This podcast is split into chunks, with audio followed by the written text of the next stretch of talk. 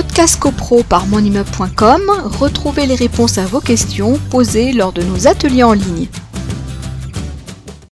Alors, pour euh, le non-renouvellement euh, du syndic, c'est-à-dire que, euh, je vous lis le texte, c'est l'article 18, 7 en chiffre romain de la loi du 10 juillet 1965. Je vous lis le texte, c'est plus simple. Lorsqu'une partie ne souhaite pas conclure un nouveau contrat de syndic avec le même co-contractant, il peut y être mis fin sans indemnité dans les conditions suivantes. Les questions de la désignation d'un nouveau syndic ainsi que de la fixation d'une date anticipée de fin de contrat sont portées à l'ordre du jour d'une assemblée générale dans les trois mois précédant le terme du contrat. Alors là, c'est un point important parce que euh, on, voit bien que le contrat de syndic a une durée déterminée. Donc, on pourrait penser que le syndic de toute façon a le droit de se maintenir quoi qu'il en soit jusqu'au terme de son contrat. On voit qu'il y a une possibilité d'y mettre un terme c'est une, tautologie. Mettre un terme avant terme, si veux dire, mais trois mois, euh, il faut que l'Assemblée générale se tienne dans les trois mois avant les termes du contrat. Ce qui signifie que si vous avez un syndic qui a été désigné jusqu'au 15 juin 2021, il faut que l'Assemblée générale se tienne dans les trois mois avant le 15 juin, donc euh, entre le 15 mars et le 15 juin. Et l'Assemblée générale se tient, donc si l'initiative émane des copropriétaires, ça va être le conseil syndical qui va pouvoir euh, convoquer l'Assemblée générale.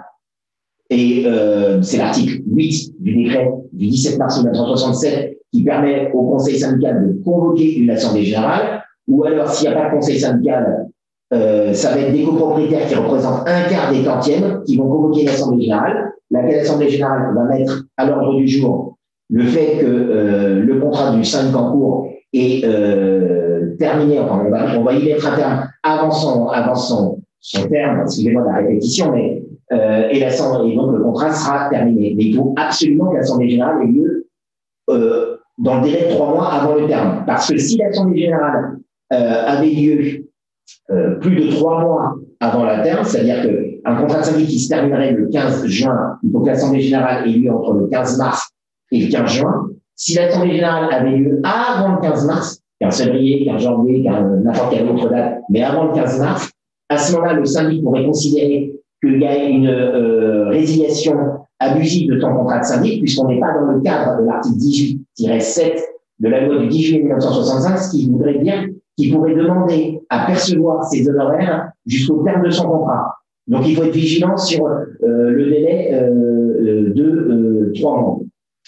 Le texte précise, alors, on part de l'hypothèse numéro un, que ce sont les copropriétaires, relayés par leur conseil syndical, qui souhaitent mettre un terme au contrat avant terme. Mais le texte de l'article 18.7 prévoit également la possibilité pour le syndic de prendre cette initiative. Le texte dit, lorsque l'initiative émane du syndic, celui-ci informe le conseil syndical de son intention de ne pas conclure un nouveau contrat au plus tard trois mois avant la tenue de l'Assemblée générale. C'est-à-dire que le syndic, le cabinet euh, du jardin, par exemple, euh, a été élu, je crois, la date du 15 juin. Ce cabinet du jardin, pour des raisons qui lui sont propres, ne souhaite pas être euh, à nouveau renouvelé en sa qualité de syndic lors de la prochaine Assemblée générale. Il doit en prévenir le conseil syndical au moins trois mois avant la tenue de l'Assemblée générale. Tout ceci afin de permettre aux copropriétaires de s'organiser, c'est-à-dire d'aller voir des syndics pour leur expliquer hein, la configuration de leur copropriété, les attentes qui sont les, leurs, etc. Et de pouvoir porter à l'ordre du jour de la prochaine Assemblée générale un ou des contrats de syndic concurrents. Alors, euh, on le rappelle souvent, euh, dans les copropriétés harmonieuses, c'est quand même le cas d'un certain nombre d'entre elles, heureusement, c'est mieux d'arrêter le choix sur un, un à mon sens, hein, il n'y a pas d'obligation légale, sur un syndic euh, unique plutôt que d'aller mettre à l'ordre du jour 4, 5, 6 contrats, etc., qui vont semer une confusion dans l'esprit des copropriétaires. Euh, voilà, je pense que le travail se fait en amont. C'est pour ça qu'il y a un délai de trois mois. C'est justement d'aller contacter des syndics et de se dire, bah, parmi ceux qu'on a vus, on trouve que celui-ci est pas mal du tout. Et euh, on va le proposer à l'ordre du jour. Il y a une communication qui peut avoir lieu un peu en, avant, en amont de l'Assemblée générale et euh, de dire, bah, voilà, on a arrêté notre euh, choix du conseil syndical, mais le choix final, évidemment, vous appartiendra à vous, copropriétaire, mais du conseil syndical, on a trouvé que euh, ce syndic euh, répondait bien. On est une copropriété, en exemple, euh, qui est encore dans la garantie décennale. Ils nous ont dit qu'ils avaient une expertise en matière de bâtiments neufs. Donc, si on a des désordres, etc., ce syndic pourra répondre à nos attentes. Par ailleurs, ils ont un service euh, juridique assez bien articulé, etc.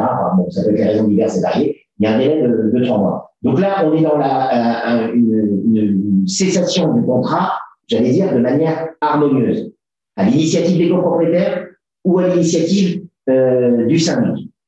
Donc, article 18, 7, chiffre romain, la loi du 10 juillet 1965. Podcast CoPro par monimmeuble.com, retrouvez les réponses à vos questions posées lors de nos ateliers en ligne.